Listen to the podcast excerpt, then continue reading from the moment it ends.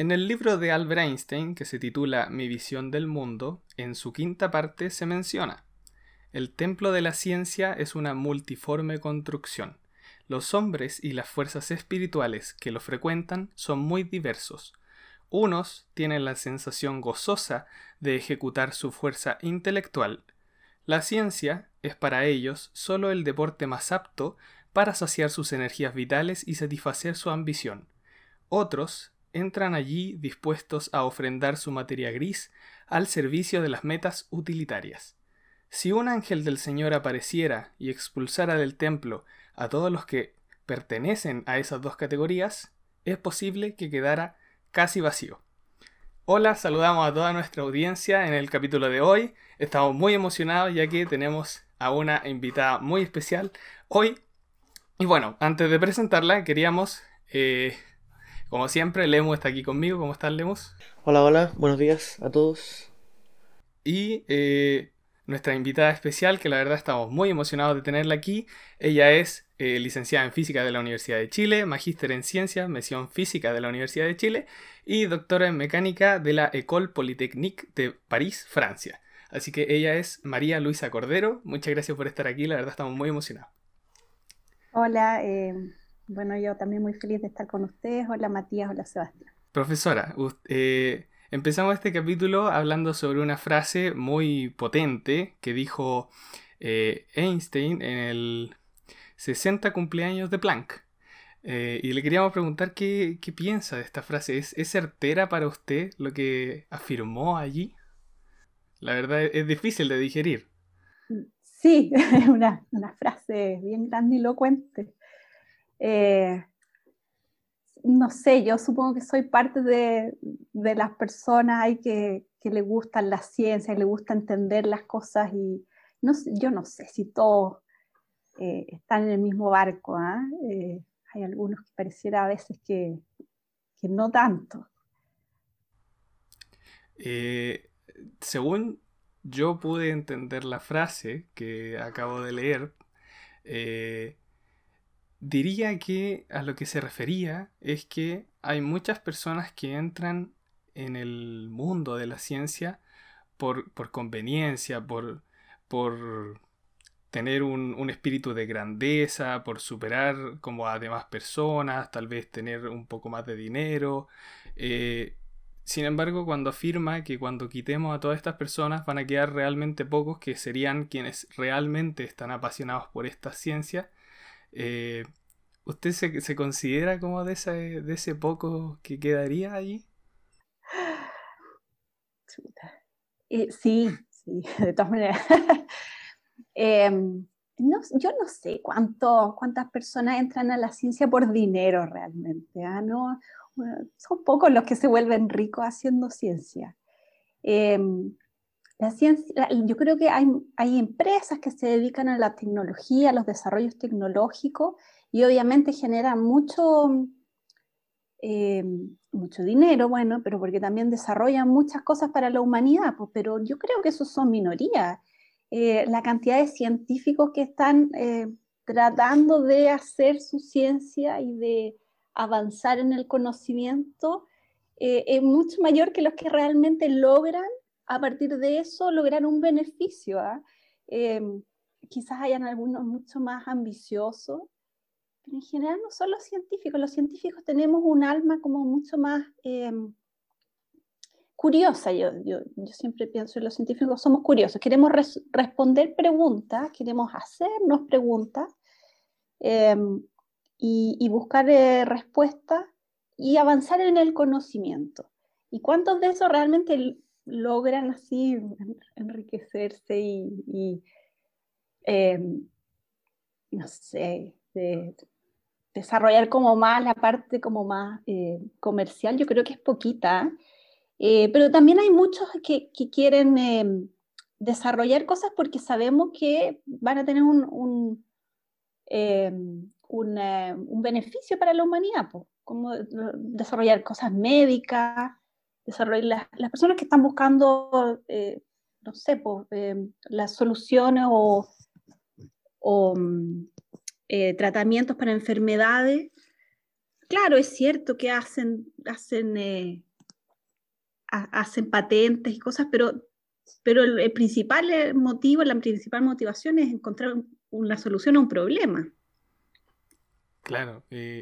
Bueno, la verdad yo comparto ese punto de vista. Siento que alguien que se mete en el mundo de la ciencia, porque la verdad lo encuentro algo que tal vez no es para todo el mundo, porque comprender la ciencia en su totalidad puede ser un poco complejo. Entonces, eh, partiendo desde un punto de vista muy, muy principal, eh, ¿cuándo usted se dio cuenta que tenía esta conexión hacia la física, hacia las cosas científicas? ¿Fue, fue como un hito que la marcó desde un punto por, por algún suceso particular o fue algo que fue sucediendo más gradualmente al paso de los años? Mira, yo, yo siento que lo viví más bien como lo segundo que dices tú, como más un, proceso. Em, sin embargo, mirando para atrás, yo siento que desde muy chica yo tenía un alma más científica. Eh, no, no, era yo muy artista, ni muy más tirada para las, las, humanidades, ni para las artes, sino que yo tenía siempre una, como una visión bien, em, bien analítica, bien... Eh, viene, eh, sobre todo experimental. Yo desde chica como que no, no me bastaba una explicación, yo quería verlo con mis propios ojos, tocarlo. Yo recuerdo cuando yo era muy chica, a mí me decían que no tocara la plancha porque la plancha estaba caliente. Pero yo decía, ¿cómo es posible si las cosas calientes, como las estufas, que era mi experiencia, se ponen rojas, ¿no es cierto? Entonces la plancha no está roja, así que no puede estar caliente. Dime que me... y esa como esa esa visión súper experimental, ¿ya? Eh, desde chica. Y, pero sin embargo, no, cuando desde chica yo no pensaba ser científica, porque tampoco es un camino que uno vea mucho. Yo creo que es por eso, porque uno, si uno no tiene muchos modelos a seguir, o sea, más bien uno, en realidad uno se, uno se guía por los modelos que uno tiene. Entonces yo no tenía modelos científicos, entonces no lo veía como posibilidad pero quizás si lo hubiera visto como posibilidad, lo habría tenido claro desde muy chica.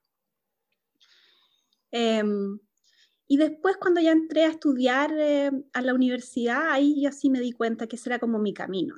desde, creo que desde el primer año a mí me atrajo la física, sentía que era, me gustaba tanto ver en las ecuaciones em, la realidad cotidiana que yo veía, y verlo plasmado en, eh, en, la, en la física. Eso es lo que me, como que me atrajo y por eso es que yo terminé estudiando física. Más bien esa, esa eh, relación entre ecuación, fenómeno y, observación, yo creo que haber sido muy bonito en, su, en sus primeros años.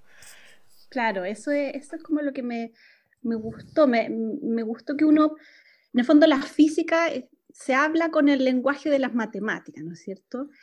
Em, y, me gustaban las matemáticas, pero sentía que eran muy difíciles. Eh, la parte como porque los primeros años de, son muy duros en, el plan común de, ingeniería y ciencias, que donde estudié. Entonces, la parte matemática me parecía muy dura y, y, en cambio la parte física era como la aplicación de esas cosas matemáticas de una manera un poco más simple, lo veía yo al menos, al menos era como para mí, entonces yo era capaz de hacerlo y, y de entonces después toda esa matemática que parecía tan abstracta, después uno la podía eh, explicar con palabras y ver que, que, explicaba una realidad que uno veía, no sé, un, un, auto que adelanta a otro, no sé, el lanzamiento de un proyectil. Eh, ese primer año de mecánica, ¿no es cierto? Que, uno lo ve en primer año, que es cosas, velocidad, aceleraciones, esos términos eh, que se escriben con matemática y después uno, si uno sabe leer esas matemáticas, uno, uno sabe extraer una trayectoria de un auto, una trayectoria de una pelota, de un lanzamiento de fútbol, no sé. Entonces eso me gustó a mí, esa, esa, esa relación, como tú dices, entre las matemáticas y después el fenómeno, que es algo que se observa. Profe, y, ahondando un poco en, en, esa, en esa experiencia, yo, yo me imagino que regularmente uno cuando se mueve en cierto en cierto ámbito de la ciencia regularmente conversa con muchos colegas y a veces salen estas vivencias de por qué uno se quiso dedicar a la ciencia. ¿Usted cree dentro de su propia vivencia y tal vez lo que, lo que ha escuchado, cree que el, que el científico necesita o, se ve llamado en, en, las épocas tempranas de su educación o, en, en, su caso en, en primer año universitario para dedicarse a la ciencia? ¿Pasan los científicos por este proceso de enamoramiento de, de, su rama del conocimiento? Yo lo vi, lo he visto en varios colegas y en varios también estudiantes que, que después han trabajado conmigo. Muchos tienen una idea muy, muy romántica de, por ejemplo, de la astronomía. Entonces hay muchos que entramos, entre ellos me incluyo, con la idea de o la posibilidad de estudiar astronomía. Y después en el camino se van, algunos siguen astronomía, otros siguen ingeniería, otros se van, quizás salen de la, facultad y estudian otra cosa, em, y otros terminan por física. Em, y yo creo que tiene que ver con lo que, lo que te decía un poco, que el tema de que faltan modelos, eh, uno, cuando uno está en el colegio, uno no ve muchos físicos, o en general científicos, no, necesariamente físicos. Eh, no necesariamente físicos. Entonces, uno, tiene algunos pocos modelos a seguir, eh, algunos que ve de manera cercana, qué sé yo, papás, profesores, eh, tíos, no sé, hermanos mayores, em, y, otros que son más románticos, como te digo, los astrónomos, que es como algo que hace mucho ruido en, la tele, en los medios, porque Chile tiene un, un gran laboratorio astronómico a disposición. Em, pero no hay muchos modelos que uno pueda ver de, otros científicos, de, físicos, de biólogos, em, de biotecnólogos, no sé. Em, entonces necesariamente es un proceso, es algo que uno entonces empieza a explorar, uno llega, se ve, la, tiene la posibilidad en algunos casos de, de hacer, em, de, de ir por alguno de esos caminos y ahí uno se va enamorando, como tú dices. Son muy pocos los casos que yo he conocido de gente que haya tenido claro desde, desde antes de, entrar a la universidad que quería ser científico. Muy poco. Eh, profesora, usted, bueno, la hemos llamado a todo el podcast así, eh, es profesora de, la facultad y la verdad a nosotros nos llama mucho la atención como un, científico que tal vez uno se lo puede imaginar que eh, hace su carrera en un ámbito más investigativo, que le gusta más esta cosa de descubrir, eh, ¿cómo es llamado hacia la docencia? ¿Usted cómo, cómo fue esto de que se, se, fue hacia la docencia y cuáles son los beneficios que cree que le ha traído enseñar lo que usted aprende o lo que usted sabe? Em, no sé si me veo llamada a la docencia, lo primero que tengo que decir. Em, creo que no lo hago tan mal porque en general no tengo malas evaluaciones y, me gusta interactuar con los alumnos, pero no es lo que a mí más me gusta, yo no estudié para eso. Em, y como tú dices, mi, principal foco de trabajo es mi investigación. Pero en la universidad uno tiene que hacer eh, ambas cosas. Hay, hay pocos lugares en Chile donde uno pueda realmente dedicarse solo, exclusivamente a la investigación. Muy pocos. Em, la mayor parte de los lugares donde se hace investigación en Chile son las universidades, y entonces cuando uno entra a una universidad uno sabe cuáles son las reglas del juego, uno tiene que dedicar un porcentaje de su tiempo a investigación, otro porcentaje a, gestión y otro porcentaje importante a la docencia. ¿Ya? Y entonces, bueno, esa también es la razón por la que algunos no necesariamente tenemos capacidades para la docencia, porque no nos formamos en eso. Y, bueno, es un problema, pero, pero en general existe, también hay un compromiso, pues, o sea, nosotros sabemos que la investigación que nosotros hagamos no puede terminar ahí, nosotros queremos que, que continúe, ¿no es cierto? Y eso significa formar a futuras generaciones. No necesariamente todos van a hacer investigación, de hecho los que terminan haciendo investigación son poquitos. Eh, pero también tenemos eh, la obligación y la, convicción de que hay que formar a futuros profesionales, pues y esos profesionales que queremos que sean bien completos, queremos que, tengan un pensamiento crítico. Em, y entonces, bueno, eso significa estudiar cosas que no necesariamente van a usar después en sus carreras, pues, pero eso les va a ir formando también la manera de pensar, de ser críticos, de, analizar los resultados que, que obtengan de cualquier tipo en base a lo que realmente significan y en a si son o no razonables o no, em, de cuáles son sus implicancias quizás éticas, em, obviamente dependiendo del ámbito en, que terminen trabajando. Em, y entonces uno igual eh, se, se, la juega por eso, uno trata de entregar los conocimientos, la mayor cantidad de conocimientos posible, aunque, digamos, yo, yo encuentro que el conocimiento de ahí en ese sentido es, es valioso, es, aunque no lo vayan a, necesitar en su, no sé, en su futuro trabajo, van a terminar haciendo, no sé, cualquier otra cosa distinta a lo que yo estoy realmente enseñando, pero ese conocimiento que van a, van a adquirir es valioso en sí, porque les va a permitir también formar su mente, formar su, sus capacidades, desarrollarse como persona, eh, tener un, un, abanico más amplio de cultural, ¿ya? Y, eso entonces a mí también me motiva, me, me, gusta, y por eso trato de no enseñar lo, solamente lo básico, no quedarme en lo mínimo, sino que tratar de ir un poquito más allá a veces, que cuesta, cuesta, porque uno sabe que los estudiantes tienen un montón de de ramos, y, somos conscientes de eso, pero no queremos quedarnos en, lo básico, porque si, si, entraron a estudiar una carrera, em, eh, ¿cómo se dice? Em, eh, que es eh, valiosa, que, que es valorada socialmente, entonces queremos que le saquen el máximo provecho. Me imagino que, que, que, ojalá los estudiantes vengan y aprendan conocimiento, no por futuras metas utilitarias, como decía Einstein, sino que sea más desde el, del amor al conocimiento y las cualidades increíbles que este deja el, conocimiento científico. Profe, hablando un poco de, en el contexto en el que estamos, sabemos que ya llevamos poquito más de un año en pandemia, muchas regiones en cuarentena, sobre todo acá en, Santiago, en, en, regiones también. ¿Cómo ha sido el proceso, ya sea de investigación que usted hace o de docencia también? Porque yo creo que el tema de la educación online ha sido un parlante, pero todo el año, todos los medios. ¿Cómo ha sido ese proceso de, aprendizaje y docencia en pandemia? ¿Cómo usted ha tratado de adaptarse y qué reflexiones le ha traído el encierro y, esta pandemia y, todo lo que tiene que hacer ahora ya de forma remota? están las, los dos, las, dos, cosas que son por separado, digamos. La docencia, por un lado, em, fue, ha sido difícil.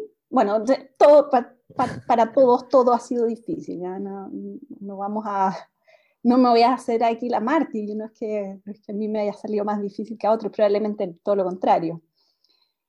Em, pero ha sido difícil adaptarse, pero en cuanto a docencia creo que lo logramos de manera más o menos rápida, porque había que salir del paso, había que no podíamos perder un año, em, había que eh, eh, lograr los contenidos, pasar los contenidos. Y en mi, en mi caso, eh, yo tenía, yo estaba dictando el primer semestre del año pasado dos cursos. Un curso que es bien teórico eh, de posgrado y mm, que digamos que se hace en pizarra. Entonces, bueno, la solución fue escribir todo en pizarra virtual en el computador y pasar los contenidos. Y el otro que fue mucho más desafiante es un curso experimental, en que Matías ahí está ahora como auxiliar, ¿no es cierto? Sí. Eh, entonces, que fue súper em, súper complicado, porque decíamos, ¿cómo hacemos un curso que se hace con las manos, presencial, en un laboratorio donde tenemos todos los equipos, además que son equipos, yo he estado, yo soy, yo soy la coordinadora de los laboratorios docentes del departamento de física. Entonces, yo estoy a cargo de em, de ver que los, que los equipos estén dentro de lo posible, porque son equipos caros, entonces cuando se echan a perder no es llegar y comprarlo. Em, pero me he preocupado de implementarlo, de, de mejorarlo, y entonces em, tenemos todos esos equipos ahí que están guardando polvo en el laboratorio y que no se podían ocupar.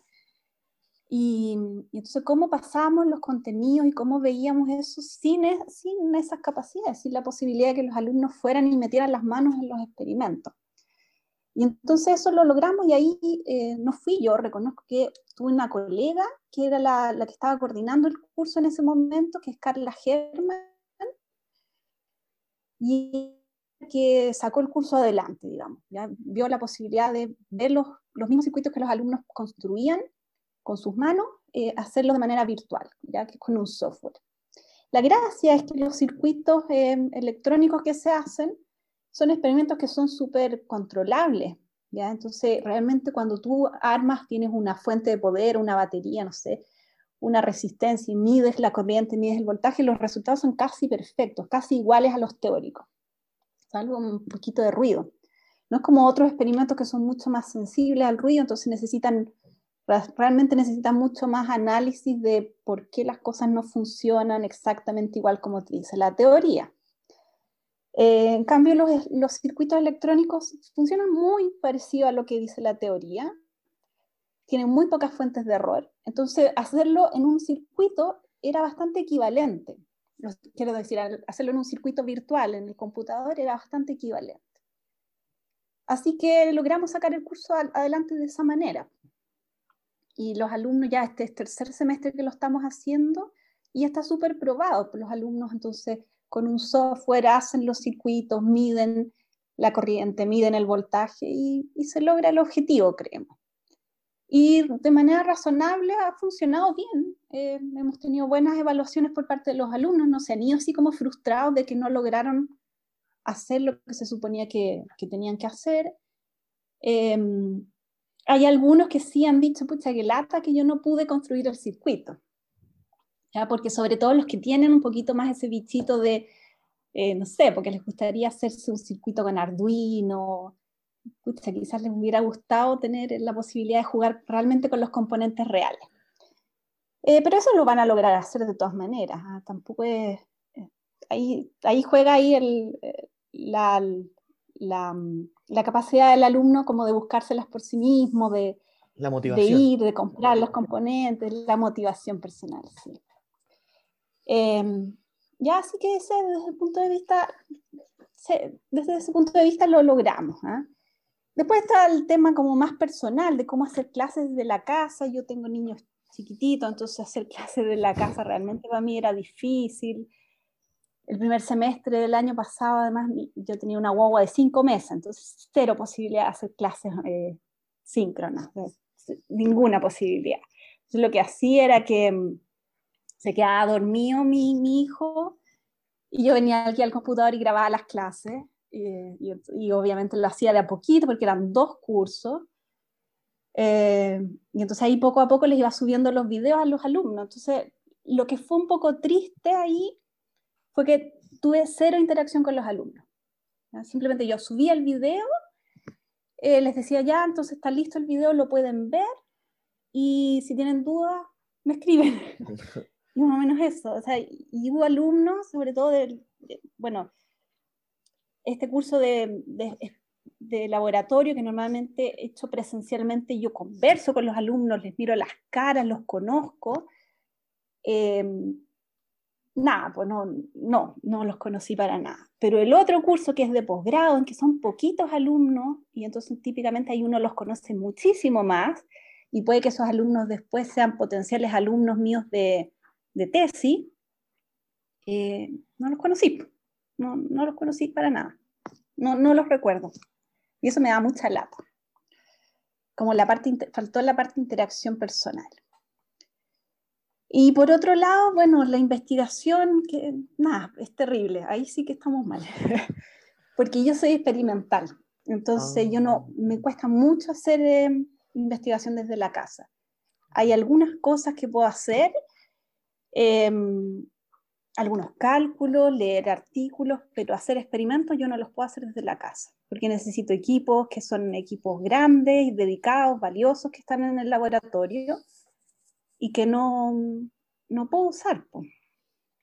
Y ahí lo único que logramos, no solamente yo, sino que también tengo alumnos de posgrado que están bastante complicados. Em, tengo una alumna que se logró llevar su, su, experimento propio para la casa, porque afortunadamente era un experimento más chiquitito.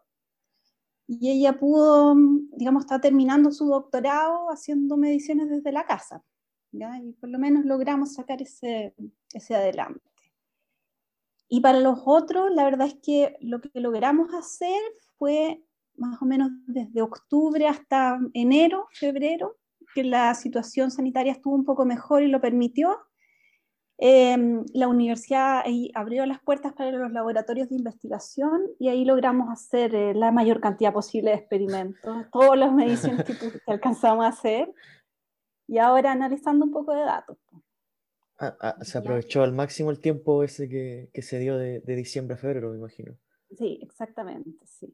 Todo lo que pudimos medir lo medimos y claro, y después, porque los experimentos tienen como dos fases. Hay un primer, una primera fase que es de mediciones, eh, que es bien intensiva, que además tiene mucho de prueba y error. Entonces uno hace el experimento como de prueba, no funciona perfecto, lo modifica, lo vuelve a modificar una y otra vez, hasta que ya está conforme y ahí recién uno mide todo.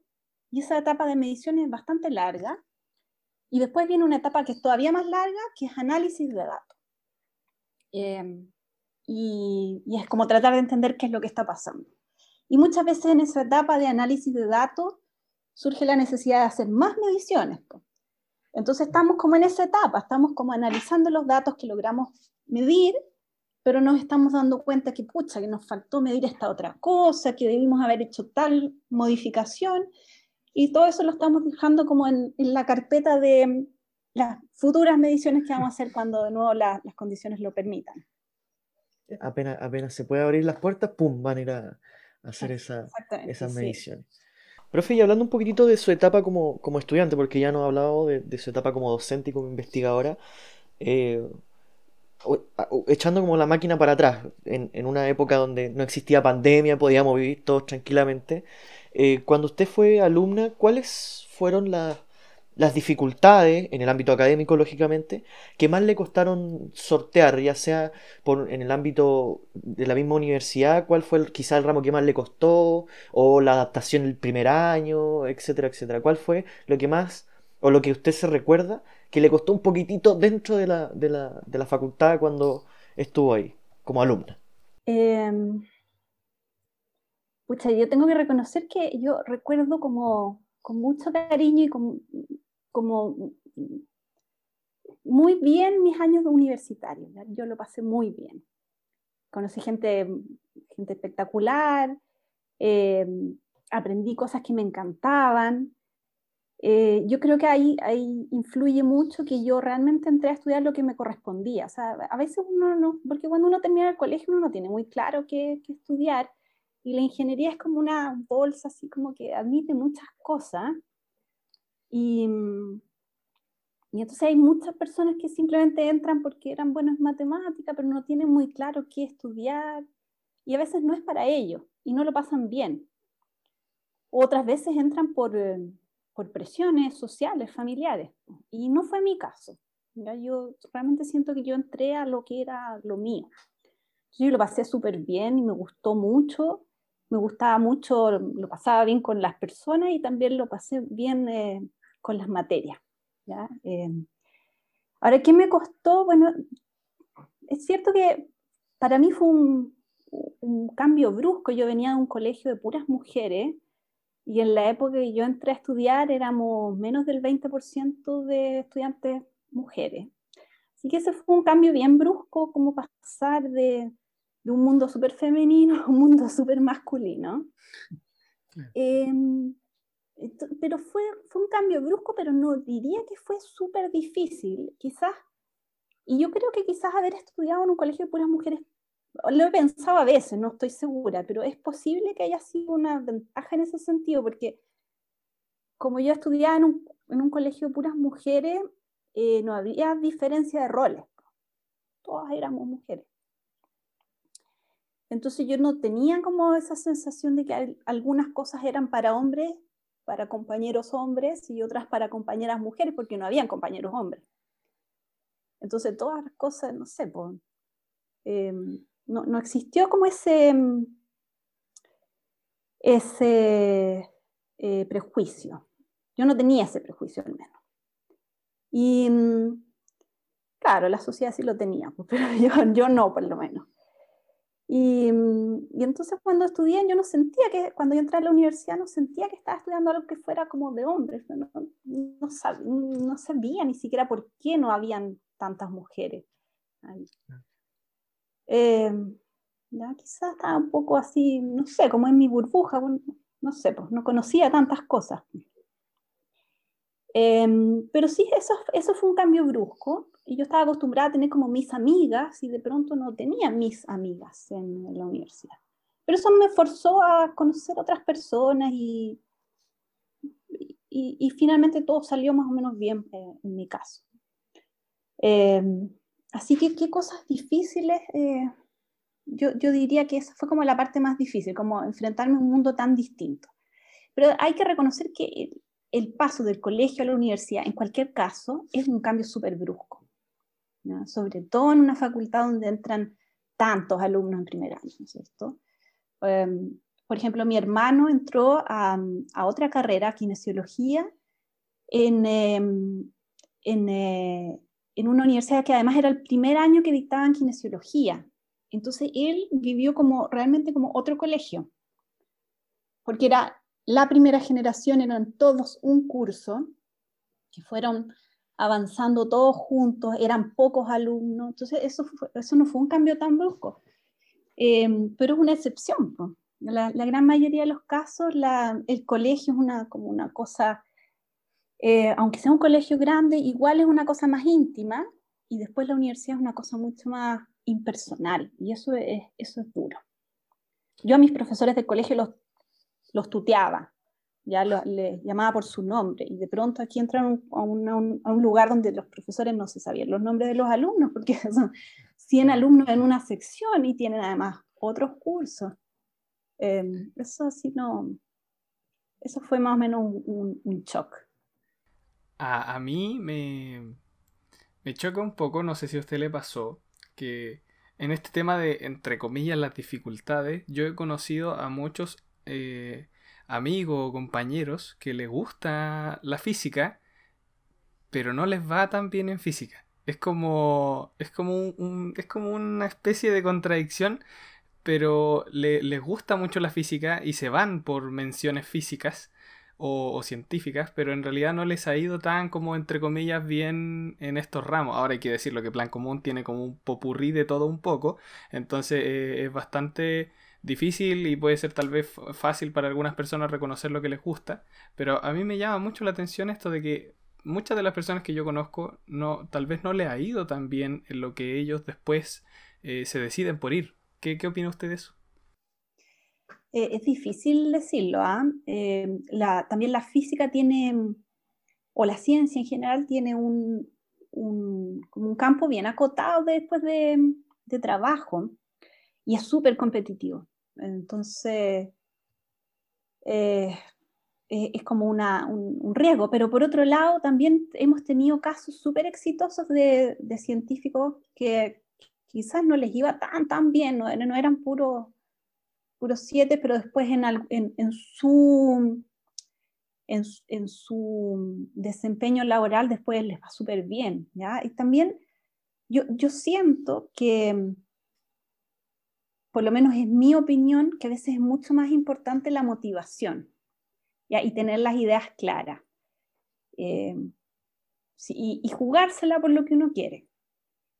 Em, porque al final, eh, o sea, si realmente, si, no te va bien, quizás hay que, hay que pensarlo dos veces, pero si, pero si te cuesta mucho, pero igual eres capaz de, de, sacar adelante los cursos, em, lo más importante ahí es la motivación.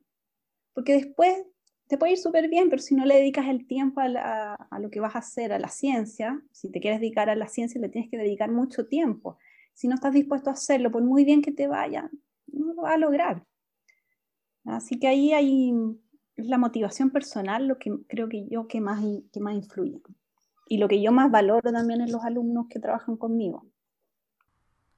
Hablando un poco eso de este trabajo, de un poco el, después de, de, si eres un poco como, entre comillas, exitoso o lo que te decides hacer por después de estudiar, eh, nosotros nos interesa un poco la rama de la física por la cual usted se dirigió, porque usted ya dijo es una persona de, experimentaciones, de investigaciones, y en, el último tiempo nosotros tenemos entendimiento, esperamos no equivocarnos, de que se encuentra haciendo un marco investigativo en torno a microfluidos, motores biológicos, que la verdad yo lo leí un, lo, leí y así por, por, encima, porque no entiendo muchas terminologías muy profundas, pero la verdad lo encontré muy, muy interesante. Entonces, ¿por qué se decidió irse por ello? Nos gustaría que nos contara un poco de este, de este marco investigativo, y de su proceso y qué le ha traído. Em, mira, yo eh, hice el doctorado en, em, en, microfluídica, ya que son dispositivos donde se inyectan fluidos, son dispositivos micrométricos donde se inyectan fluidos y se manejan los fluidos, qué sé yo. Se, en particular yo lo que estudiaba y lo que sigo estudiando en realidad es la dinámica de, de gotitas. Entonces imagínate como un canal muy, muy chiquitito, así como del grosor de un pelo, y al interior van gotitas viajando, en gotitas de agua en, en un río de aceite. Entonces esas gotas se deforman, uno las puede manejar para que vayan de un lado a otro, eh, las puede romper, las puede fusionar. Eh, entonces yo lo encontré súper eh, bonito, pero además esta investigación tiene muchas aplicaciones potenciales en biología, en química, y a mí eso es una de las cosas que más me gustaban, era el potencial de hacer investigación multidisciplinaria. Porque yo estoy convencida que el futuro de la ciencia es multidisciplinario. la investigación, cuando tú haces un doctorado, te especializas en una cosa muy, muy particular. Eh, entonces es como muy disciplinario. Es solo, qué sé yo, solo cosmología, solo física de, no sé, de, oro, no sé, cosas muy, muy particulares. Pero las cosas que tienen más impacto son las que mezclan distintas disciplinas, la física con la biología, la física con la química, y a mí esa es la parte que más me atraía.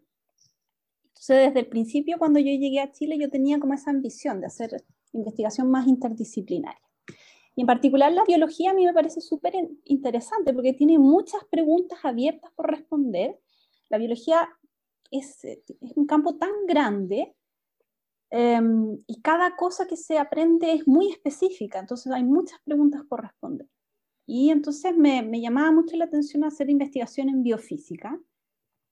Em, y entonces ahí, bueno, surgió un poco colaboraciones con, con colegas. Tenía eh, un colega, Rodrigo Soto, que hacía eh, estudiar teóricamente el, nado de bacterias o el nado de coloides activos. Eh, después conocí también a um, Juan Kimmer, que es un biólogo que trabaja en biofísica. Y entonces ahí empezó a surgir la posibilidad de, em, de meter bacterias que se mueven, que nadan al interior de estas gotitas que yo estudiaba. Y entonces ahí, así es como empezamos a trabajar en, en, eso. Y, tenemos actualmente un, proyecto grande andando que, es un núcleo milenio, se llama Núcleo Milenio Física de la Materia Activa, que justamente lo que, bueno, entre muchas cosas, lo que hace, eh, o sea, el objetivo principal es como entender estos sistemas que, son, que están fuera del equilibrio porque, las bacterias están inyectando energía en el, en el ambiente, eh, ver cómo explicarlo desde un punto de vista físico. Entonces, como un poco entender cuál es la física detrás de estos organismos vivos que son capaces de moverse por su propio motor interno.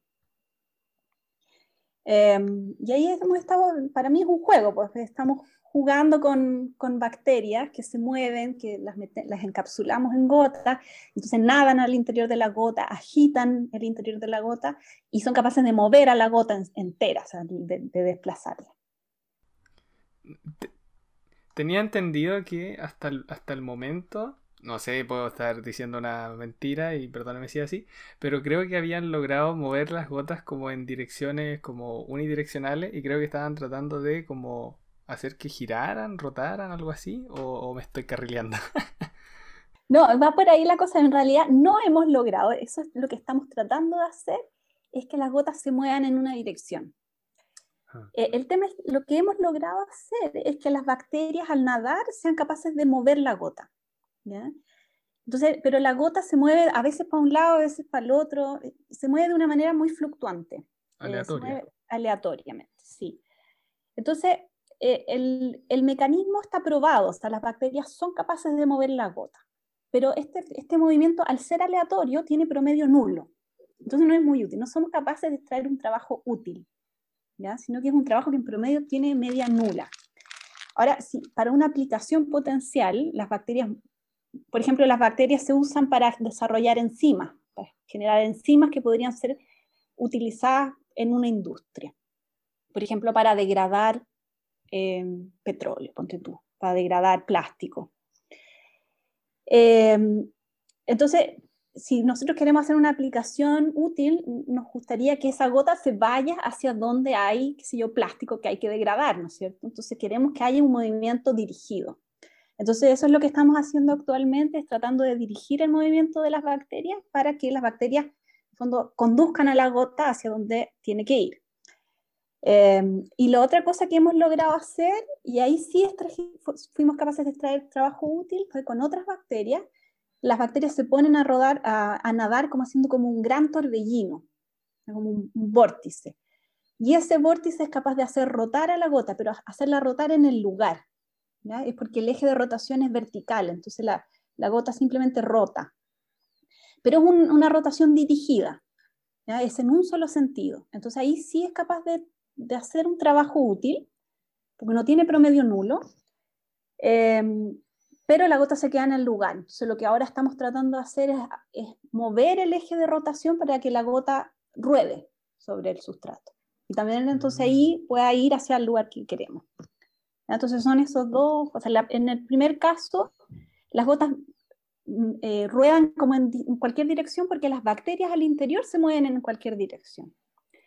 En el segundo caso, las bacterias nadan en un, como en un gran círculo eh, pero justo ese círculo tiene el eje vertical. Ah, yo lo encuentro pero fascinante. tratar de mover una gotita con bacterias, la verdad para mí es una cosa de otro universo, una cosa inimaginable. ¿Cuál sería su, su meta personal con esta experimentación o de manera general con lo que usted ha, ha conseguido? mira, no sé si te puedo decir como de manera general, porque uno es... Eh, todas las investigaciones que uno hace son, como te digo, son súper específicas. Em, porque en el fondo uno, uno hace un sistema y ese sistema lo trata de entender al máximo. Entonces siempre es muy, muy dirigido. Después ver como la globalidad de, de la investigación, uno tiene que ver em, no solamente un experimento, sino que todos los que ha hecho últimamente y tratar de ver como leyes generales. Y, yo creo que el, el objetivo como que estamos buscando el objetivo más global que estamos buscando es eh, ser capaces de extraer trabajo a partir del movimiento de las bacterias. ¿Ya? ¿Y em, por qué? Porque en el fondo las bacterias están ahí, sé, hay una cantidad enorme de bacterias en cualquier muestra, en el suelo, en nuestro tracto digestivo, no sé. Entonces, eh, son muy, están presentes, son muy abundantes y por lo tanto quizás, quizás eventualmente podrían ser una fuente de energía no renovable. Quizás para aplicaciones muy particulares, ¿ya? No, quizás no van a generar electricidad para una casa ni para una industria, pero quizás van a ser capaces de, em, de mover pequeños dispositivos, ¿ya? o de, como te digo, de generar alguna cosa de interés, algún, alguna enzima de interés y transportarla a un lugar donde podría ser importante, qué sé yo, que hagan eh, bioremediación. Eh, mucho en las ciencias médicas, ¿no? He pensado, también mucho en ciencias médicas las bacterias podrían tener eh, ahí algún rol. No, he pensado en aplicaciones tan específicas, esas son como motivaciones generales, uno, como la idea que uno tiene, pero después la aplicación particular, bueno, no sé si la vaya a hacer yo, ¿ah? yo esperaría que ojalá alguien después tome esa investigación que yo haga, que es más fundamental, y la logre llevar a una cosa más aplicada. Profe, pasando a un tema un poquitito más contingente, ya saliendo un poquito con el tema de la investigación, eh, eh, es un tema bastante triste, lo encuentro yo, porque eh, todos sabemos que le voy a preguntar sobre cómo ve la ciencia en Chile, eh, suponiendo que la inversión, sobre todo del Producto Interno Bruto, bajó más o menos un 10% del, del, PBI. ¿Cómo ve usted esta situación de que se le baja el financiamiento a, ciencia y tecnología? ¿Cree usted que como país podemos llegar a ser un futuro país desarrollado bajándole esta inversión a, ciencia? ¿Cómo, ¿Cómo, cree usted que, que Chile puede avanzar en esos ámbitos con estos pasos? Sí. Pues, para responder así claramente la pregunta, no vamos a llegar a ser un país desarrollado si no invertimos en ciencia. Es imposible. eh, la, no podemos, aspirar a ser un país desarrollado si lo único que hacemos es vender piedras. Así de simple. Eh, necesitamos darle un valor agregado a nuestras materias primas, al litio. Necesitamos desarrollar baterías de litio. Nosotros no podemos estar vendiendo litio para que nos hagan baterías y nos las vendan más caras. Eso es una mirada muy miope es una mirada cortoplacista. O sea, sí, puede que nos volvamos ricos vendiendo litio, pero después los otros se vuelven ricos vendiéndonos materias que tienen un valor agregado.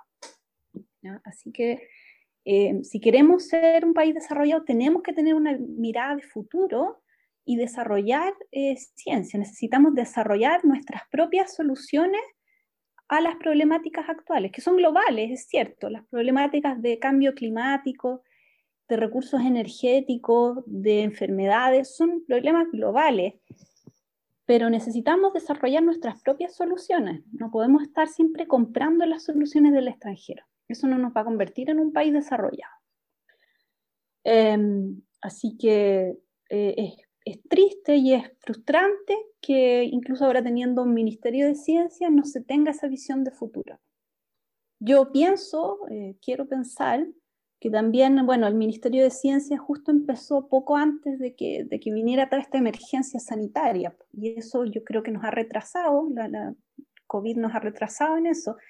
Yo quiero pensar que cuando eso termine, el Ministerio de Ciencia va a tomar un rol más activo em, para lograr eh, mayor desarrollo de la ciencia y del país. Em, pero claro, por ahora no se ha visto.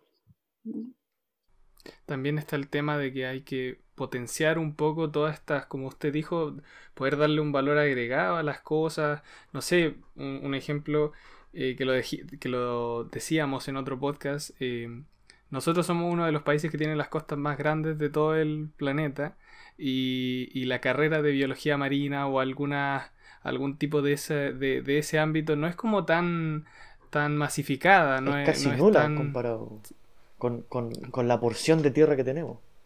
Entonces es como difícil ver o difícil como aceptar que teniendo tantas buenas cosas no se patrocine o no se trate de generar este valor agregado de, de una manera como más tangencial, más dura, como para poder avanzar hacia ese futuro, eh, ¿cómo, se, ¿cómo, era? ese futuro... Eh, un desarrollo. Eso, exactamente. Mm. Así me robo la palabra. yo creo también, y esto también parto de una opinión personal, que con este tema de la pandemia creo que nos ha demostrado que la ciencia es importante porque nada nos va a sacar de la pandemia si no es la investigación y la ciencia. Porque las mm. vacunas eh, llegaron gracias a la investigación de, de, varios laboratorios que están a la vanguardia porque eh, muchos gobiernos invirtieron en ciencia, invirtieron en las investigaciones para poder sacarnos de, de, la pandemia. O sea, nada y eh, por eso digo en, opinión personal, nada nos va a sacar de esta pandemia que no sea la ciencia y, la tecnología en su desarrollo de, posibles vacunas, porque la salud, la, gente que trabaja en, los hospitales, eh, llega a la gente ya contagiada y hacen todos los esfuerzos posibles para arreglar un mal, por así decirlo. En cambio, la ciencia puede arreglar el mal general. Entonces, yo creo mm. que, que la investigación y la ciencia es lo único que nos va a sacar de esta pandemia. No sé si usted comparte conmigo ese diagnóstico. Sí, absolutamente, sí. O sea, claro, mira, antiguamente las pandemias se enfrentaban y se morían un montón de millones, millones de personas. O sea, cantidad de gente que se murió en la pandemia de gripe española, que es como la... Bueno, hubo una más reciente que no recuerdo cuál, pero, pero la gripe española es como la que está ahí más, más eh, tangible en la memoria y se murió cuántas millones de personas, no sé si 30 o 50 millones de personas. Creo que era alrededor de 50 No habían vacunas. 50 millones de personas, más que la cantidad de personas que se murieron en la Segunda Guerra Mundial, me parece. Y en esa época no habían vacunas, entonces si no tuviéramos vacunas eh, y no tuviéramos conocimientos científicos, probablemente esa es la cantidad de gente que se moriría por COVID-19, si no hacemos nada. Eh, y, quizás más, no sé, porque depende de la enfermedad, ¿no es cierto? somos muchas más personas ahora que en, eh, que en los años, que no sé, el 1918, que fue con la gripe española, así que se morirían más personas. Em, y, y, es gracias al desarrollo de, médico, al desarrollo científico, que, que, eso no es así. Pues. O sea, las vacunas van a, aunque, aunque ya se haya muerto mucha gente, lamentablemente, eh, las vacunas y, los tratamientos van a evitar eh, muchas de esas muertes. Entonces, si no entendemos ahora la importancia de la ciencia, no sé cuándo la vamos a entender.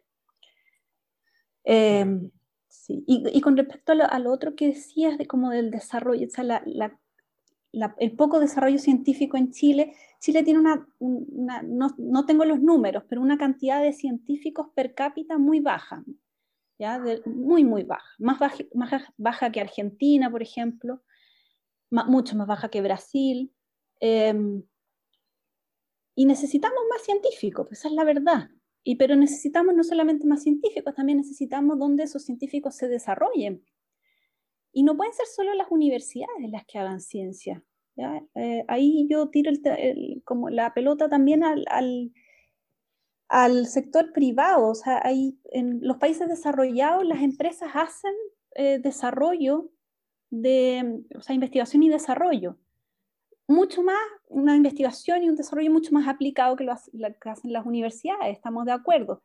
Pero no sé, pues a Peugeot, no sé, no sé las, las, empresas de auto hacen investigación de fluidodinámica porque les interesa que los autos después sean más aerodinámicos, pierdan menos energía por roce, qué sé yo, o, o utilicen de manera más eficiente el combustible o sean, ¿no es cierto?, híbridos o eléctricos. Y eso es investigación llevada por las empresas, que no ocurre en Chile. En Chile lo único que hacen es importar soluciones. ¿ya? Y a eso yo voy, que Chile también tiene que desarrollar sus propias soluciones. Y eso no puede ser solo en las universidades. Eh, debieran ser también las empresas, porque también eso les genera ganancias. O sea, hay una visión muy miope de, como de simplemente traer las soluciones que ya están probadas. Y además, regularmente todas las soluciones que, que se dan vienen de la mano de la universidad. O sea, eh, por mm. ejemplo, en un caso más cercano, en la facultad está el centro de modelamiento y que fue impulsado por la universidad. Luego están mm. los, los observatorios que también fueron impulsados por la, por la universidad. Entonces, uno quiere que el mundo privado se meta porque primero hay lucas, entonces se puede invertir en, en, en, implementos, en, personas. Usted hablaba sobre los científicos per cápita. Yo no me acuerdo la cifra exacta, pero lo comparaban creo que con Finlandia y que en Finlandia habían X científicos y aquí hay Y científicos en Chile, pero la proporción era que aquí deberíamos tener cinco veces los científicos que tenemos actualmente para poder llegar al nivel de Finlandia y, a los niveles de, países desarrollados. Y eso netamente pasa eh, por la poca inversión que, que se hace en, en ciencia, porque se hace un 0,38, se hacía el año pasado, y ahora lo redujeron más, un 0,34, sabiendo en la emergencia que estamos, debería haberse subido a 2, 3 o 4% del PIB, mm. como lo hacen países que ahora están a la vanguardia en, ciencia y tecnología, como Israel, bueno, que ya es caso mundial en el mm. tema de las vacunas, nosotros también estamos en una elite con el tema de las vacunas, pero o como Corea del Sur, que invierte más o menos el 4,1, 4, todo, digamos, estos países que se están desarrollando, están alrededor entre el 3,9 y el 4% del PIB, y nosotros estamos, pero muy, muy abajo, muy, muy abajo. Ya, con respecto incluso a las vacunas, bueno, obviamente ninguna vacuna, a pesar de que Chile ha vacunado un montón, ninguna vacuna se desarrolló en nuestro país. se, hicieron, se hicieron pruebas clínicas, pero no se desarrollaron en Chile. No solamente no se desarrollan, sino que además tampoco se producen. Argentina tiene un centro de producción de vacunas. No las desarrollaron ellos, pero las pueden producir en su país para su población y probablemente para Sudamérica. Chile tenía un centro de producción de vacunas que se cerró porque se, determinó que ya no era interesante. De vacunas de la rabia que, se producía, ¿no? No tengo muy claro, pero me parece que sí. en Chile se produjo, la, se desarrolló la vacuna contra el virus incisional. Em, pero fue en colaboración con, con, laboratorios extranjeros, porque Chile no tiene laboratorios con la capacidad de producir vacunas. Antes sí, y se cerró en una mirada muy miope diciendo no valía la pena, era mejor importarlas. No, la verdad nosotros no llevamos muchos capítulos en realidad hablando sobre estas diferencias, sobre, tratando de, entre comillas, pegarle un alcachofazo a, quien sea que nos escuche para que se den cuenta de la importancia que tiene la ciencia. Pero bueno, un poco em, de lo que hemos estado hablando este capítulo y cosas que usted ha mencionado. La, física y las ciencias eh, explican en gran parte los fenómenos que vemos de la naturaleza, tanto de manera microscópica como macroscópica. Y en lo personal siento que muchas veces estas explicaciones pueden ser difíciles de comprender bajo ciertos puntos de vista o bajo ciertos contextos. Entonces, ¿cómo usted cree que se deben relacionar las ciencias o la física con, el mundo público en general, mundo que no está metido en este, en este contexto de, de saber de ciencia? y, si es realmente necesario que la gente eh, conozca de este, aunque no tenga los conocimientos teóricos suficientes como para comprenderlo en su totalidad. No sé si me hago entender. Sí, sí, sí. Em, hay, mucho, hay muchas cosas que ahí yo podría decir. Eh, lo primero es que yo pienso que es súper importante que la gente, em, la, la gente sepa como los desarrollos que se están haciendo en ciencia y, los científicos comuniquemos nuestro trabajo. Yo creo que mm, eh, gran parte de estos eh, opinólogos, chantas, eh, teorías conspiranoides y todo, vienen justamente de aprovecharse de esa ignorancia. Hay mucha gente que para la cual la ciencia es solo otro tipo de magia, ¿te fijas? o sea, por una persona que no, que no que no conoce de ciencia, no sé, un test PCR tanta magia como una persona que te va a curar el COVID con, no sé, con cloro, porque no, no la diferencia, pues eso es un problema eh, tanto de la formación de las personas, que ahí yo encuentro que hay un em, eh, una gran falencia en la educación básica, y por otro lado, una falta de los científicos que no hacemos ver que lo que hacemos nosotros no es magia, ¿ya? sino que es, eh, es conocimiento y está basado en cosas que se pueden medir, que no se explican como con, con terminología que nadie entienda, sino que se explican con palabras que todos deberían entender. Eh, y entonces ahí nosotros tenemos ahí eh, nuestra, como nuestra labor por cumplir, que es diseminar la ciencia de una manera que sea accesible a las personas. Ahí es difícil, es difícil y toma mucho tiempo, pero debería hacerse más. Y también las personas, ahí, yo creo que ahí es un, problema del Estado que debería educar mejor a la gente, ya las personas que no, que tienen una mala educación por culpa de que la educación pública está tan mal, eh, después son, son blancos súper fáciles de las personas, de los charlatanes toda esta gente que no cree en la vacuna, por ejemplo, por, este tema de desinformación, de que creen que es una cosa falsa, que nos van a inyectar un chip, cuando ya tenemos un dispositivo tecnológico que nos investiga todo el día, básicamente, qué necesitamos. claro, las eh, personas que juran que, exactamente, o sea, para las personas que piensan que la vacuna trae un chip, eh, la, la tecnología de las vacunas, la tecnología de los chips es tan misteriosa, es igual de misteriosa, ¿no es cierto? Entonces piensan que en una cosa, o, la, o, que la nanotecnología es, igual de mágica que, cualquier otra cosa. Entonces, em, entonces son capaces de creer una mentira de ese tipo, que les van a meter un chip a través de una vacuna. Em, porque no tienen las herramientas para discernir entre lo que es verdad y lo que no. ¿ya? Y también, entonces ahí yo encuentro que es un tema de, de la mala formación básica pero también tiene que ver con que los científicos no hemos sido capaces de explicar las cosas que estamos haciendo, eh, a qué nivel somos capaces, o sea, hasta, hasta dónde llega nuestra capacidad. ¿ya? No, no, no podemos hacer magia.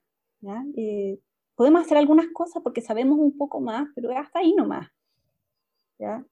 Y claro, como tú dices, también tener un poco de un pensamiento crítico. O sea, ya, si no estoy dispuesto a aceptar, ok, yo no estoy dispuesto a aceptar que me pongan un chip, pero entonces, que ese chip que me va a espiar, pero sí estoy dispuesta a ocupar mi celular o, estoy dispuesta a dar mi root cada vez que me lo pidan. ¿Dónde está el límite ahí? Eh, eh, hay un tema de desconfianza también eh, yo creo que, tiene que ver con desconfianza también hacia las instituciones. Y además, bueno, toda esta gente que, regularmente no se informa o no está enterado de lo que pasa en la ciencia son presas fácil para todos estos charlatanes, como usted lo dijo, yo comparto el diagnóstico completamente con ustedes, son charlatanes que llegan y, y predicen mm. que va a haber un terremoto, como si predecir un terremoto en Chile fuera muy difícil, o que va a morir tal X mm. persona en menos de una semana de una irresponsabilidad tremenda y que son, mm. que la gente que los ve equivalente a la ciencia, o sea, la ciencia es lo mismo que ellos, pero con otra, entonces, eh, no sé, yo no encuentro pero terrible, o la gente que es terraplanista ya supera los límites en algunos casos, pero ¿qué cree usted, o más bien, ¿Usted cree en las figuras como por ejemplo el profe Massa, que, que, ha sido bastante famoso en los últimos años, divulgando la ciencia de una forma bastante entretenida? ¿Cree usted que estos divulgadores científicos que llegan tanto a la gente hacen la labor no bien, sino que ayudan bastante a, este tema de, de, llegar a la ciencia? ¿Cómo cree usted que las otras ramas que a veces son un poquitito difíciles de llegar, porque la astronomía tiene cómo llegar a la gente, mm. tiene cómo observar cosas y poder ir a un telescopio, mirar el cielo? Eh, escuchar sobre el sol, la tierra, que son siempre cosas bastante entretenidas. ¿Cómo usted cree que podemos llegar quizá con la física, que es un poquitito más dura, o con la matemática, que es mucho más teórica? ¿Cómo, ¿Cómo llegamos a la gente? ¿Cómo cree usted que sería la fórmula? ¿O cómo lo haría usted, básicamente, para poder llegar a, a la gente con quizá cosas un poco más entretenidas, experimentos que le interesen a las personas a cuestionarse, a, a, a ver este mundo de la ciencia? Es difícil, toma mucho tiempo. Eh, nosotros, bueno, nosotros como científicos, eh, muchas veces nuestros proyectos de investigación, que son financiados por el gobierno, em, incluyen la obligación de hacer divulgación científica. Y ahí hacemos lo que podemos. Bueno, como yo les decía, uno estudia para hacer ciencia, pero estar en la universidad significa ahí dedicarle cierto tiempo a la docencia, que no necesariamente es lo que mejor sabemos hacer. También tenemos que dedicarle tiempo a la gestión universitaria, significa escribir proyectos, manejar, manejar presupuestos, etc. Eh, preocuparnos de, qué sé yo, de, las carreras que impartimos. Y, entonces muchas veces el tiempo para hacer divulgación científica no, no existe, o va, en, va como, en, o sea, tiene que ser compensado por otro tiempo. No podemos tener dos, dos tareas de tiempo, dos trabajos de tiempo completo. Entonces, em, eh, yo creo que esa es una de las principales limitaciones, una de las principales razones por las cuales hacemos pocas divulgaciones, porque tenemos que, eso nos quita tiempo de otras cosas. Em, pero bueno, yo, yo, veo con buenos ojos estas obligaciones que uno tiene con estos proyectos. O sea, si, si el gobierno nos está financiando nuestra investigación, eh, me parece súper bien que eh, eso vaya de la mano de una retribución en forma de divulgación científica. Em, y ahí quizás, bueno, yo puedo pasar eh, el, eh, el, dato. Nosotros tenemos un canal de YouTube que es, bueno, Núcleo Milenio Física de la Materia Activa, se, se busca así.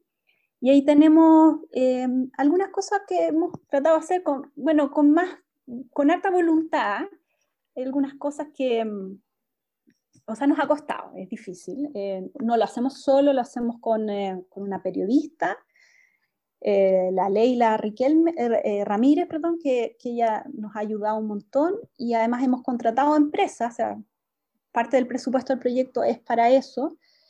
Entonces hemos hecho una serie de, dial se llama diálogos científicos, en que entrevistamos a científicos. La idea era que un científico entrevista a otro científico ya como que la idea era hacer preguntas que no fueran tan básicas, em, sino que partieran como del nivel de lo que nosotros tenemos, em, pero que tampoco fueran eh, imposibles de entender para el público general. O sea, estaba como dirigido a personas que tuvieran un poquito más de eh, curiosidad.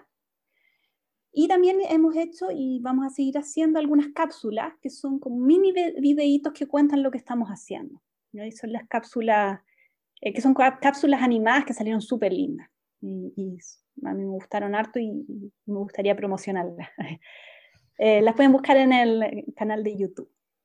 Claro, cualquier promoción aquí, o sea, este, este capítulo es suyo, así que cualquier cosa, nosotros pero encantados porque nosotros mismos estamos diciendo que es muy importante que la gente aprenda la ciencia, así que mientras podamos y usted pueda como difundir esta, eh, es mucho mejor. Eh, ahora, e, en ese tema de que cuando uno divulga la ciencia, hay quienes son receptores de esta, eh, estos receptores muchas veces se, apasionan por esto y terminan estudiando la ciencia o se meten en este mundo eh, porque les picó el bichito, ya sea. ¿Usted cómo cree que estas personas o las personas en general digieren la, la ciencia o la física? ¿Cómo cree que la ciencia les cambia el switch o les cambia las neuronas, como que reordena su cerebro hacia un pensamiento, no sé, tal vez más crítico. ¿Cómo cree que, la ciencia toma parte dentro del, ser humano? En este sentido de cambiarlo. La verdad no, no, no lo sé. Eh, estoy pensando en una persona, eh, hay, distintos, yo creo que hay distintos públicos. Primero está eh, el, estudiante de, educación básica o educación media, que, muchas veces ese es nuestro público objetivo, porque, porque está en formación y entonces eh, potencialmente podría optar por un camino científico. Y entonces ahí ah, eh, uno puede hacer la diferencia. Uno puede cambiar a un estudiante que quizás no, no tiene interés eh, en la ciencia a una persona que quizás potencialmente podría dedicarse a la ciencia. Entonces, ese es como, yo, yo pienso o esperamos en general cuando hacemos este tipo de, divulgación científica, em, tener un efecto importante en, en, ese tipo de estudiantes, que quizás todavía no está muy seguro si quiere estudiar si quiere estudiar ciencia o, quiere estudiar otra cosa, o simplemente si quiere seguir estudiando, quiere ponerse a trabajar, em, que quizás vea la ciencia o, como un camino. ¿ya? Em, ese es un, un, caso y ahí yo pienso que potencialmente la divulgación científica puede tener un efecto importante. Pero después está otro, otro tipo de público general que yo realmente no sé cuánto efecto tengamos, que es como las personas mayores que ya ya tomaron su camino en la vida, ¿no es cierto? Ya eh, o estudiaron o trabajaron, se dedicaron a quién sabe a qué, no sé. ¿No es cierto? Hay, hay una cantidad tan grande, una variación tan grande, entonces hay dentro de ellos están los terraplanistas, te fijas, están los, las personas que los antivacunas. Yo no sé cuánto le vamos a hacer cambiar a esas personas su visión. Eh, porque muchas veces esas personas también tienen, no quieren cambiar su visión. y quién, no sé, yo, hay un tema de que muchas veces uno escucha opiniones, solamente las opiniones que son coincidentes con la tuya. Eh, y yo pienso que eso ya es a partir de cierta edad, en que ya no eres muy receptivo a cosas que sean distintas a tu creencia. Eh, dudo que ahí logramos hacer algún, algún cambio. Y por eso es tan importante apuntar a las futuras generaciones. ¿ya? Lograr que, que las personas se, eh, se, formen mejor. Yo encuentro que ahí la, educación es básica, la educación pública es básica. Y ojalá las autoridades lo entiendan así. Y, y, y, bueno, también, yo creo que también va de la mano con que quizá los descubrimientos científicos quedan como ahí, en, en, la academia. Regularmente muchos descubrimientos que son más importantes, por ejemplo, el tema de, del, del, helicóptero que, que, pasó en Marte, eh, fue una cosa que todos pudimos ver. Entonces, yo creo que la astronomía y la medicina son los descubrimientos que más impactan a la gente en el, en el, sentido que saben las noticias, los medios lo cubren, tanto escritos como digitales. Entonces, yo creo que esos descubrimientos, ya sea en cualquier ámbito, deberían hacerse público, que la, gente que quizá gana un premio Nobel, que regularmente son, son, son investigaciones que impactan, eh, se dieran a conocer dentro, dentro de los mm. canales de televisión. No sé, yo critico que pasan demasiadas comedias, o sea, en, en, canales de televisión, sobre todo, bueno, voy a hablar del canal estatal porque podemos hablar de él, mm. eh, dan comedia todos los días. O sea, comedia antes del matinal, después del matinal, antes de las noticias, en el almuerzo, después de la noticia. Entonces, y, y encima son comedias antiguas. Yo digo, bueno, vea, hagan comedias porque a veces es necesario para cierto tipo de público, pero que no den comedias todos los días, quizás arriesgarse con un programa científico, arriesgarse con, con algo que haga pensar a la gente. Hay un programa que era antiguo, que se llamaba Enlaces, que lo hacía un profesor de la facultad, Eric Goles, y que, que, que, fue un, un, programa bastante, bastante bueno, incluso quizá un programa como Pasapalabra, por ejemplo, por, decir, por dar un ejemplo burdo, de, de cosas que hacen que la gente conozca más, ya que, mm. que, que el conocimiento llegue a la, a la gente. Y haciendo un, un pequeño símil, ¿cómo cree usted o cómo es, saliendo un poquitito del tema de la divulgación, eh, cuál es el rol del científico en específico del físico eh, como parte de este rompecabezas que se llama ciencia, que nosotros sabemos que abarca varias cosas, la biología, la química, la medicina, la astronomía, la matemática, etcétera, etcétera, etcétera. ¿Cómo es el, trabajo del físico en este rompecabezas llamado ciencia y cómo ayuda a este a construirlo? Bueno, yo como les decía, yo pienso que el futuro de la ciencia es multidisciplinario. Y lo más, lo, las cosas que más impacto tienen en, en, en, términos de, como de cuánto se avanza en el conocimiento son las investigaciones multidisciplinarias. Pero también siento un poco que todo, casi que todo es física. La química en el fondo es, es como la aplicación de la física. Y en biología hay muchas cosas, muchos fenómenos que se pueden entender desde un punto de vista de la física. Eh, quizás en el futuro no va a haber tanta distinción entre quién estudió biología, quién estudió física, quién estudió química, sino que va a ser científico, especializado, porque como te digo, todo es muy, muy especializado, pero al final, lo, no sé, los mecanismos intracelulares también tienen mucho de interacciones físicas, o de interacciones eh, electrostáticas, de química, que como te digo, es un poco física. Eh, eh, difusión, movimiento, inyección de energía, son, son, fenómenos, bueno, que están fuera del equilibrio, pero que, que, que en el fondo es, es, física, si uno lo, lo, puede ver como física también. Así que eh, yo, yo, pienso, falta mucho probablemente para eso, pero sí pienso que cada vez más va a ser como un, un, una gran bolsa y para entender un fenómeno a cualquier escala va a ser necesario mezclar conocimientos de distintas áreas. Eh, de la biología, de la química. Las matemáticas son, para mí son un lenguaje más que una ciencia. Eh, eh, y entonces todo eso se va, a ir mezclando, se va a ir desdibujando, los límites se van a ir desdibujando. Eh, y va a haber mucho más simplemente ciencia y equipos multidisciplinarios. Entonces un poco podríamos decir en ese sentido que eh, el científico, el físico, tiene la responsabilidad general de poner su conocimiento a la disposición de, eh, de este futuro que usted plantea, ¿no?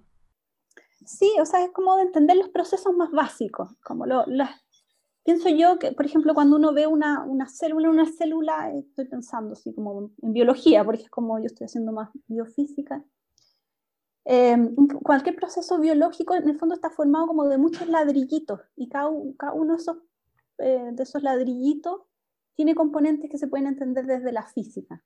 Entonces como que la física yo pienso que va, a contribuir a entender como la, las cosas más, más pequeñitas, los procesos, las cosas que están más fundamentales y después cómo se unen esos procesos unos con otros. Y después la biología como que los integra. Eh, un poco esa es como mi visión. Y además yo creo que con, con la computación uno tiene límite y cosas ilimitadas de, de, hacer cosas en la ciencia. Me imagino que la computación ha traído una herramienta poderosísima para, para seguir ampliando este conocimiento científico, ¿no? Sí, sí. Eh, hay un montón de cosas que ahora se entienden gracias a simulaciones numéricas. Eh, El uso de grandes datos. También, sí.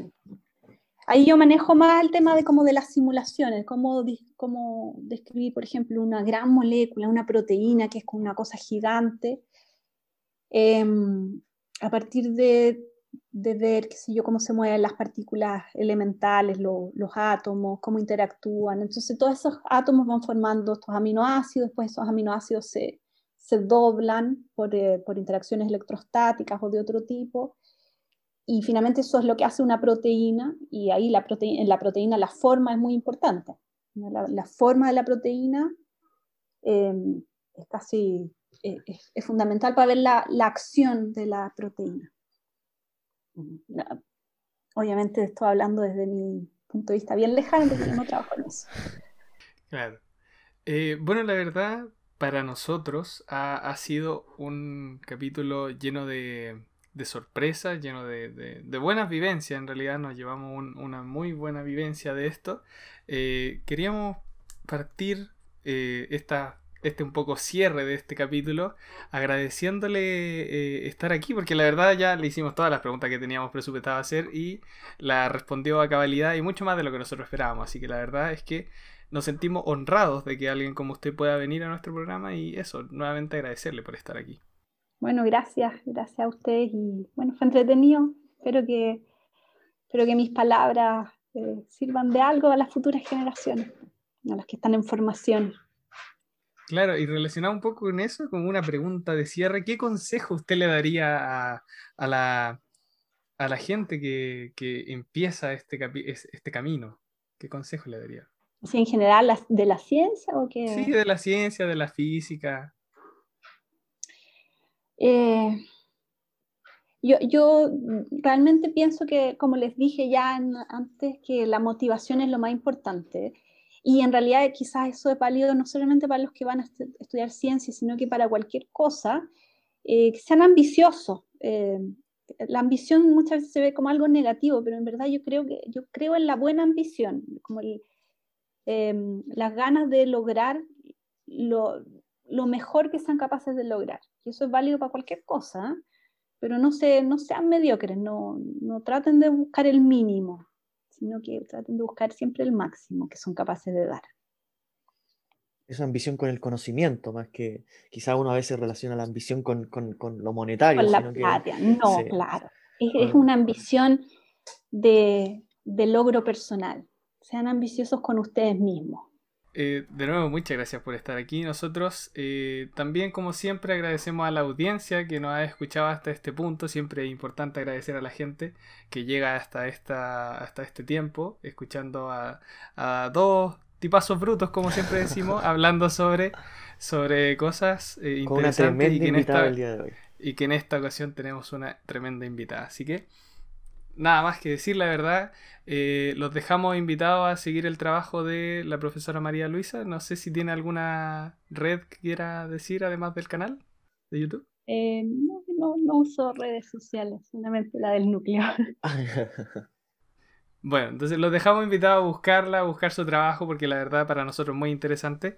Eh, y invitados a a seguir escuchando nuestro podcast, que se nos vienen capítulos muy interesantes también con otros interesantes temas. Así que, eh, profesora, de nuevo, gracias por estar aquí. Y ojalá algún día nos podamos ver en presencialidad y tal vez hacer otra ocasión hablando más en profundidad de ciertas cosas. Sería ideal. Ojalá sea pronto. sí, ojalá poder volver a, a, las dependencias de la facultad que todos estamos esperando ya hace mucho tiempo. Quizás poder hacer un, un podcast en vivo, en en, todo dentro en una misma en una misma sala, quizá, bueno, son cosas por el momento utópicas, pero ojalá se puedan realizar en algún momento. Nos vemos en otro espectacular capítulo, eh, esperamos que le haya gustado y nos vemos en otra semana, así que muchas gracias. Adiós. Chao, chao.